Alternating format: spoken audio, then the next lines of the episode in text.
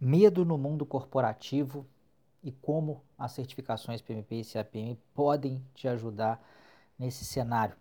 Esse é o tema da nossa dica, a dica 14, né, da, da série Uma Dica por Dia. É, antes de eu entrar nesse tema, eu só quero lembrar, e eu vou colocar o link para vocês hoje, que começa, né, começou hoje o quinto workshop Certifica GP, onde eu dou várias dicas aí de preparação, mostro com muita clareza a importância da certificação PMP, da certificação CAPM, conto a minha história né, com a certificação no primeiro vídeo, como que ela me ajudou, né, a, o problema em que eu estava metido, como é que ela me ajudou a, a, a, melhorar, a resolver esse problema de carreira num determinado momento.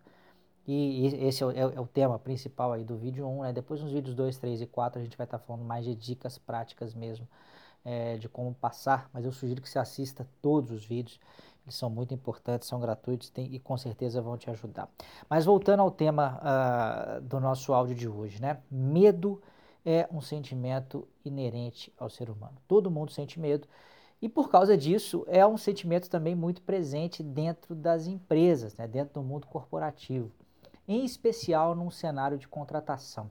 Antes de falar de contratação de pessoa física, de funcionário, que é o que tem mais a ver com você que está me ouvindo, eu queria uh, uh, contar, não uma história, mas na realidade uma, uma série de, de, situações que eu já vi acontecer no cenário de contratação de serviços dentro das empresas, né? em especial na área de TI, que foi uma área que eu atuei durante algum tempo. É, eu me lembro uma vez de, de, de ouvir de um gestor de TI é, é, de que há uma, uma, certa, um certo conservadorismo na hora de, de contratar, por exemplo, soluções de tecnologia de informação. Né? Por que, que uma empresa paga caro, é, às vezes, numa solução da IBM, numa solução SAP, numa, numa solução dessas grandes empresas né? É, que já estão consolidadas no mercado, mesmo sabendo que eventualmente é, você teria uma outra solução de uma empresa menor, bastante mais barata, bem mais barata. Pelo medo, é o receio daquilo dar errado. Por quê? Se aquilo der errado, o gestor de TI, nesse caso, tem um grande problema para enfrentar. Né? Porque ele vai ser questionado pelos seus superiores por que, que ele não foi na linha mais conservadora. E goste você ou não dessa ideia, é, isso é algo que acontece. E acontece também é, é, na hora de se contratar pessoas. Né? O, a grande motivação de quem está procurando emprego é tempo. A pessoa quer ser contratada o mais rápido possível. Mas a grande questão de quem está contratando é risco. Todo mundo quer eliminar risco de contratar a pessoa errada, de contratar alguém que vai passar um, dois, três, cinco, seis meses ali e vai ter que ser demitida, vai ter que ser desligado, porque isso custa muito dinheiro. E não é só dinheiro é, é, da legislação trabalhista brasileira, não é claro que isso só piora as coisas, né? Você ter que demitir alguém, mas sobretudo o custo mesmo de admitir aquela pessoa, de, de, fazer, de fazer com que outras pessoas invistam tempo naquela pessoa. Né, é, é, é, todo mundo ali acaba, de alguma maneira, né, tendo que, que investir é, é, tempo com as pessoas que entram nas empresas e depois de algum tempo perceber que aquilo uh, deu errado. Então, contratações que dão erradas, que dão errado, são um grande problema aí para os RHs das empresas e também para os gestores que estão contratando essas pessoas. E aí, o que, que isso tem a ver né, com, com, com certificação? É a questão do selo, né, gente? Selo diminui risco, diminui risco para quem está do outro lado, porque você sabe as qualidades que você tem. Você tem muita clareza sobre o que você sabe, sobre as suas competências, sobre o que você é capaz de fazer, sobre os resultados que você é capaz de gerar. Mas isso muitas vezes está aí dentro de você, isso não está visível né, para outras pessoas. E nós, como seres humanos, e você também, você precisa de validação externa para tomar suas decisões. Pense nas suas decisões pessoais de compra do dia a dia.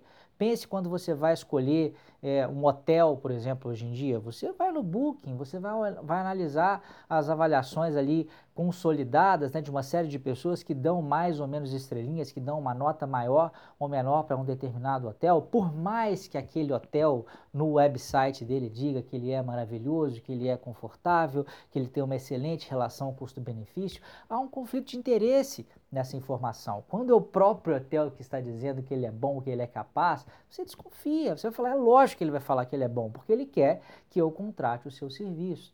Da mesma forma, você, quando, quando é pessoa física, procurando uma determinada posição no mundo corporativo, é claro que o empregador vai olhar com ressalvas qualquer coisa que você diga. É claro que ele não vai desconsiderar, mas vai ficar com uma pulga atrás da orelha.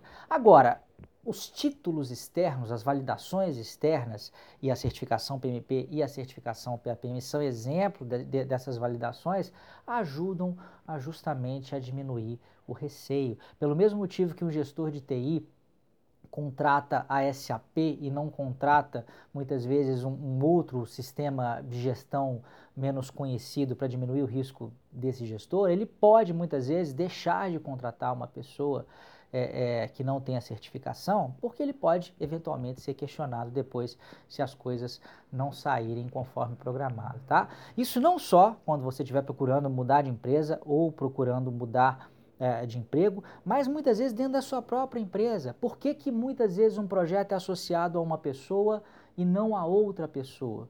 Porque essa primeira pessoa que teve o projeto associado mostrou de alguma maneira, deu mais subsídios é, para quem é o tomador de decisão, para que é, ele ganhasse essa posição, ganhasse uma promoção ou ganhasse a oportunidade de gerenciar um, um, projeto maior. E sem dúvida, as certificações, em especial, uma certificação reconhecida como é a PMP e a CPM, principalmente pelo cuidado que o PMI tem com as certificações, sem dúvida isso pode te ajudar também a ser mesmo selecionado dentro da sua própria empresa.